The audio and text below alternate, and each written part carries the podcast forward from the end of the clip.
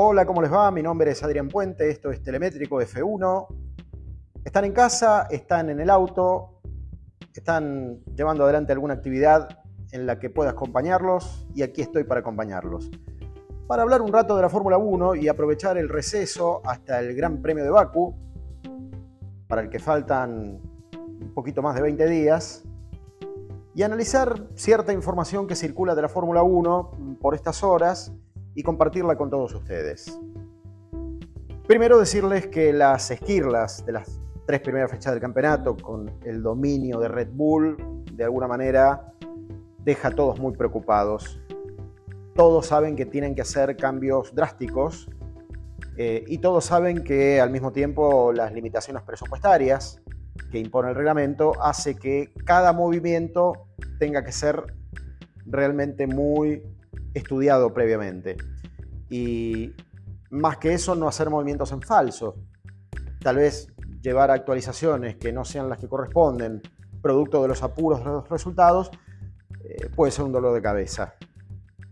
Por eso si algo tengo que decirles hasta ahora es que Ferrari descarta una especificación B, un cambio conceptual del auto, más allá de lo que circuló en las últimas horas respecto de un eventual cambio de concepto respecto de los pontones, eh, para un auto que se siente en inferioridad de condiciones en todas las áreas en relación a Red Bull. Ferrari sabe que tiene un paquete de actualizaciones que, según explicó Frederick Vasseur, está dividido en tres capítulos y el primer gran capítulo de actualizaciones probablemente sea Imola, eh, el Gran Premio San Marino o Emilia Romagna, que llega al calendario después de Baku y de Miami. Muchos tienen Emilia Romagna como un salto de calidad, pero yo relativizaría esto del salto de calidad, lo que diría que son actualizaciones posiblemente eh, más vertiginosas, más fuertes, lo que no quiere decir que sea compatible a una mejora en la pista, automática y deliberadamente. Son actualizaciones que hasta el propio Red Bull tiene de alguna manera también establecidas para ese momento del campeonato. Veremos a quiénes le sienta mejor eso, ¿no? En medio de toda esta historia, de todas maneras, se pelea punto a punto, porque posiblemente ya bien avanzado el campeonato, algunos puntos definan algunas posiciones del campeonato. Y la sanción que recibió Carlos Sainz en el Gran Premio de Australia, ustedes recordarán, tocó de atrás a Fernando Alonso, le sumaron 5 segundos de penalización y perdió lo que hubiese sido posiblemente un podio. Lo retrotrajo al duodécimo lugar y Ferrari perdió una chance de terminar la carrera de una manera mínimamente ordenada. Sainz está convencido de que él no tuvo responsabilidad en esa problemática alargada, en esa problemática carrera que agregó, ustedes recordarán, dos relanzamientos y que no se le dio la posibilidad de descargo en el momento que el piloto español lo demandaba. Por eso Ferrari ahora institucionalmente exige una revisión de la maniobra, la cual la FIA tiene que aceptar la reapertura de ese expediente para evaluarlo y llegar a algún tipo de conclusión antes del Gran Premio de Bakú, el Gran Premio de Azerbaiyán. Obviamente podemos estar de acuerdo o no con la maniobra de Sainz, pero esto es una opinión personal. No se pueden estar demandando la evaluación de maniobras después de tanto tiempo superada la carrera, porque me parece que desnaturaliza toda la discusión. Yo soy de la idea de que lo que no se resuelve en carrera no se resuelve más. Y si es muy grave tener un tiempo de tolerancia post-podio, post-bandera cuadros, pero para que no pase demasiado tiempo y esto se esté debatiendo durante semanas enteras. Por eso creo que en el caso de Sainz la situación caducó. Por bueno o por malo no hay revisión posible y los resultados de esa eh, carrera de Australia tan problemática ya diría que están cerrados y sellados. Eh, hay otras definiciones importantes, el caso de Mercedes. Ustedes saben que durante el fin de semana de Melbourne, Hamilton reconoció que se sentía muy adelante con el cockpit, producto de el diseño de los pontones, de los laterales del auto, tan problemáticos, tan polémicos. Motivo por el cual Mercedes está evaluando un trabajo fuerte en suspensiones, pero tampoco está evaluando un plan B conceptual como para modificar completamente el auto.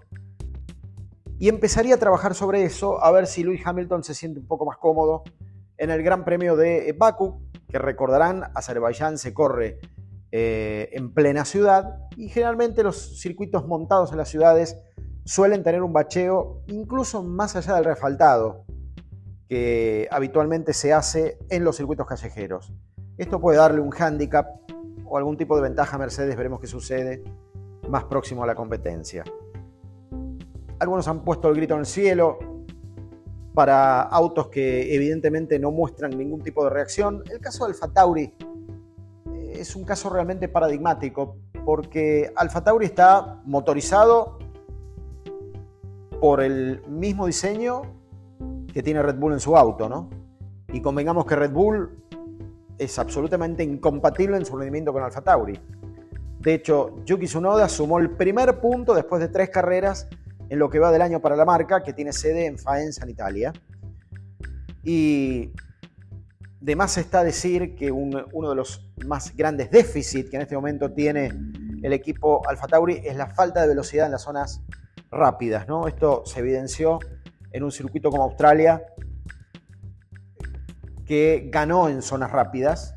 Y para que ustedes tengan, por ejemplo, una idea de la comparativa, Checo Pérez en el Speed Trap alcanzó 339 km por hora y la mejor versión del auto de Sunoda o de Nick Breeze no superó en promedio los 314. Vean el dolor de cabeza que tiene hoy el equipo Alfa Tauri más aún previendo que se viene un circuito que tiene posiblemente uno de los sectores más rápidos del calendario y más largos, donde aplica mucho DRS, mucha potencia del motor y demás.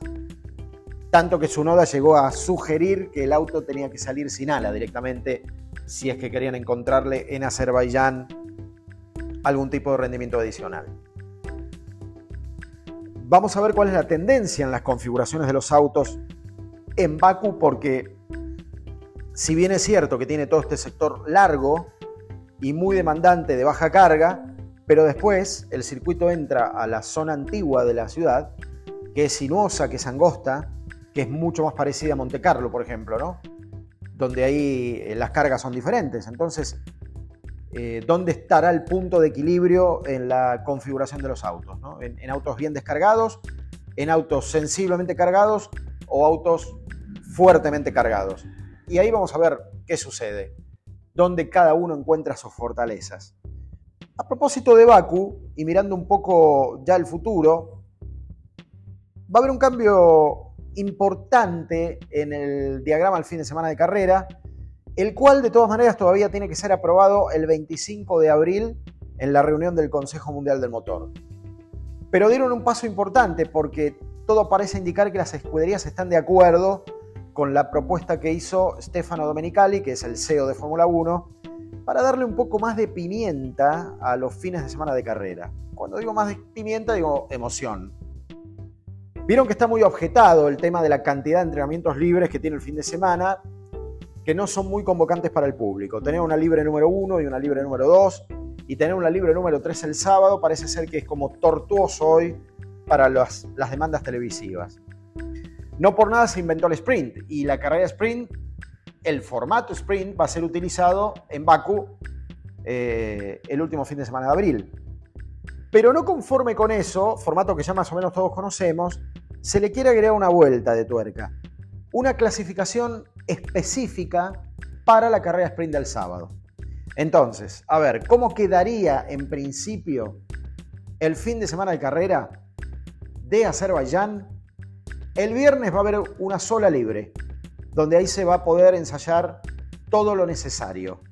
Viernes de una sola libre. Lo que hoy conocemos como la libre número 2 sería una clasificación. Y esa clasificación, que ya todos conocemos, Q1, Q2, Q3, es la que ordenaría la grilla para el domingo, para la carrera, para la carrera tradicional. Pero el sábado, y aquí viene una modificación importante, está la carrera sprint. Pero ese mismo sábado, lo que habitualmente se usa como libre número 3, se haría una clasificación específica para ordenar los autos en la grilla de la carrera sprint del ese mismo sábado. Entonces el sábado nos queda una clasificación y el sprint, directamente vinculadas. El domingo queda la carrera tradicional. El orden de partida no va a ser el de la clasificación del sprint, sino va a ser el de la clasificación del viernes. Sé que suena un poquito complejo, pero creo que en el fondo no lo es tanto. Y veremos qué tipo de conclusiones se sacan respecto a un fin de semana que en los tres días en algún momento tiene un atractivo. Una clasificación de viernes que sirve para domingo, una clasificación y una sprint para la, para la propia carrera del sábado y después, bueno, por supuesto el domingo la carrera tradicional, que es el gran atractivo que todos estamos esperando. Pero los tres días van a tener razón de ser y no tendrán espacios muertos como sucede hoy. Contemplando, y esto no es un dato menor, que el fin de semana de Imola, o sea, recuerden que después de Azerbaiyán venía Miami, y después la Fórmula 1 abre las puertas de Europa, de la Europa occidental, para la clasificación de Imola va a haber otra innovación que estará a modo prueba, no es definitivo y también se va a evaluar a ver si sirve o no. Donde se va a obligar en la Q1 a usar los neumáticos duros, en la Q2 a usar los neumáticos medios y en la Q3 a usar los neumáticos blandos. Lo que mm, se presume es que esto puede igualar un poquito más las cosas en clasificación y puede complicar un poco más a quienes tengan resuelta habitualmente la clasificación con los neumáticos más blandos. Insisto, esto va a ser experimental, veremos si se repite después en alguna otra carrera o si se desecha una vez finalizado el fin de semana de la primera cita italiana. Recordemos que tenemos dos, la otra es Monza, más hacia el mes de septiembre. Así que se vienen fines de semana bastante vertiginosos en la Fórmula 1 porque se está buscando un poco contrarrestar en líneas generales la posibilidad de que una escudería se corte, un piloto se corte, como está sucediendo en este momento con Max Verstappen y Red Bull, que ustedes recordarán, está sacando una diferencia importante. Diferencia importante desde el momento que en las tres primeras carreras eh, ganaron los Red Bull, dos Verstappen y una Checo Pérez. En las eh, tres primeras carreras tenemos eh, poles de Red Bull, dos de Max Verstappen y una de Checo Pérez. Lo que nos deja el campeonato de constructores con una tendencia vertiginosa. Red Bull hoy tiene 123 puntos contra 65 Aston Martin, pese a que el campeonato recién empieza. Y en el campeonato de constructores, Max tiene 69, Checo 54 y Alonso 45 y, todo lo demás parece bastante lejano de recuperarse de manera vertiginosa como para obtener algún puesto un poquito más agraciado en, en el campeonato. Con esto quiero decirles que hasta aquí llegamos en el podcast Telemétrico F1 que les propongo para escuchar en el auto, escuchar en casa mientras se hacen otras actividades e ir matando el tiempo que falta, que no es poco, para el Gran Premio de Azerbaiyán que se va a disputar, ustedes saben, el fin de semana que va del 28 al 30 de abril. Recuerden de todas maneras que después vamos a tener este, una espera bastante cortita, porque inmediatamente después de Azerbaiyán, entre el 5 de mayo y el 7 de mayo, la Fórmula 1 desembarca en los Estados Unidos en el Gran Premio de Miami. Son dos funciones sin descanso. Después el descanso llegará antes del Gran Premio de Italia, en Emilia-Romagna, donde se va a poner en marcha este formato que acabo de contarles, donde eh, se, usarán eh, compuestos neumáticos predeterminados en la clasificación del sábado. Un abrazo para todos, gracias por acompañarme también en esta idea de Telemétrico F1 Podcast. Que sigan muy bien.